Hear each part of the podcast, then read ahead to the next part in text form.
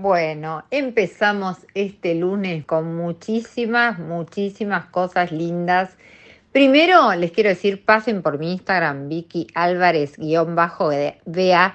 Y hoy tenemos en Fabuloso y Elegante un programa todo pensado para vos. Así que, bueno, ya empezamos. Hoy lunes 20 horas, Fabuloso y Elegante. Hoy tengo ganas de hablarles, chicas, del naranja, del naranja, ese color que se viene, que va a ser súper mega tendencia junto con el verde, pero significado del naranja, ¿qué nos aporta nuestra vida?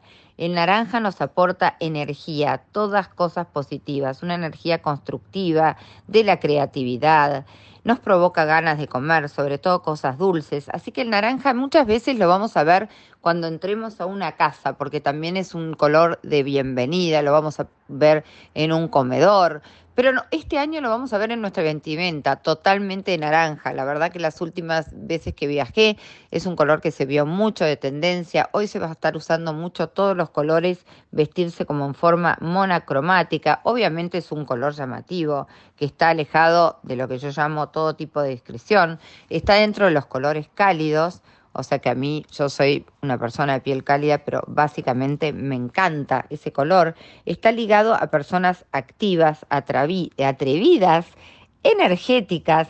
Así que bueno, yo en lo personal es un color que sí elijo para mi vida y sobre todo, aunque uno tenga el pensamiento que las rubias no, la realidad es que cuando tenemos un color lindo en nuestra piel en verano, es un color que queda, por cierto, muy lindo, tanto en las morochas, en las coloradas, como en las rubias o en las castañas. Así que la verdad que es un color que yo voy a, adoptar para mi vida.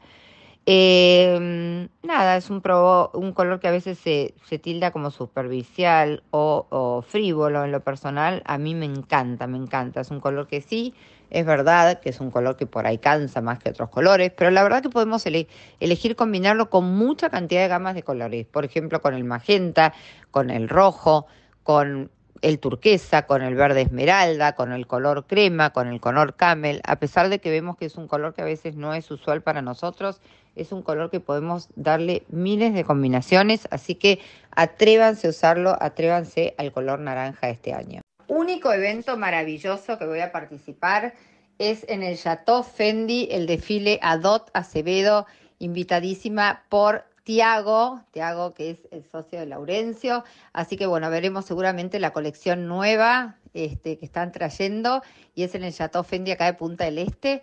Lo estaremos mirando el desfile este domingo, maravilloso. Así que es el único evento que acepté participar porque bueno, tengo adoración, ustedes saben, por los diseñadores argentinos, en especial por, por Laurenza también. Así que ahí estaremos acompañando y pasando historias y demás, y ya les contaré cómo, cómo fue el desfile, que seguramente el lugar es maravilloso, así que también organizado por su productor Luis Goarce. Así que bueno, así estaremos participando de este bellísimo desfile en el Chateau Fendi el domingo 15 a las 19.30 horas. Guillermo Petruccelli, el duende. Bueno, voy a hacer una reflexión un poquito sobre este, el bullicio que a veces presentan las redes sociales y básicamente las agresiones que se provocan, que veo que se siguen provocando entre las influencers y la gente como nosotros que subimos contenido, donde, bueno, se siguen provocando como mucha, hay, hay, como mujeres realmente que son muy agresivas en las redes sociales. Eh, ¿Y qué hacer, no? Porque muchas veces no estamos en la disyuntiva de si contestar, si bloquearlas, iniciar una conversación eh, donde uno trate de cambiarle la forma de pensar al otro o la mirada. La verdad que el tema de las miradas, de las miradas que tenemos cada uno de nosotros sobre las cosas, es muy particular y tenemos que aprender a aceptar, tenemos que aprender a aceptar a un otro con otra mirada, con otra postura, lo cual no implica agresión de parte de ninguna de las dos posturas. Yo creo que uno puede llevarse muy bien con otra persona, aunque tengamos puntos diferentes de vista, si logramos poder hablar y entenderlos, en realidad no debería haber agresión. Pero sí, sí, sucede, ¿no? Que entre las mujeres mucho, que es una cosa de locos, estamos en la era donde decimos que aceptamos todo y que somos libres y que cada uno bla, bla, bla, bla, bla. Bueno, todo eso no pasa, la verdad es que no pasa.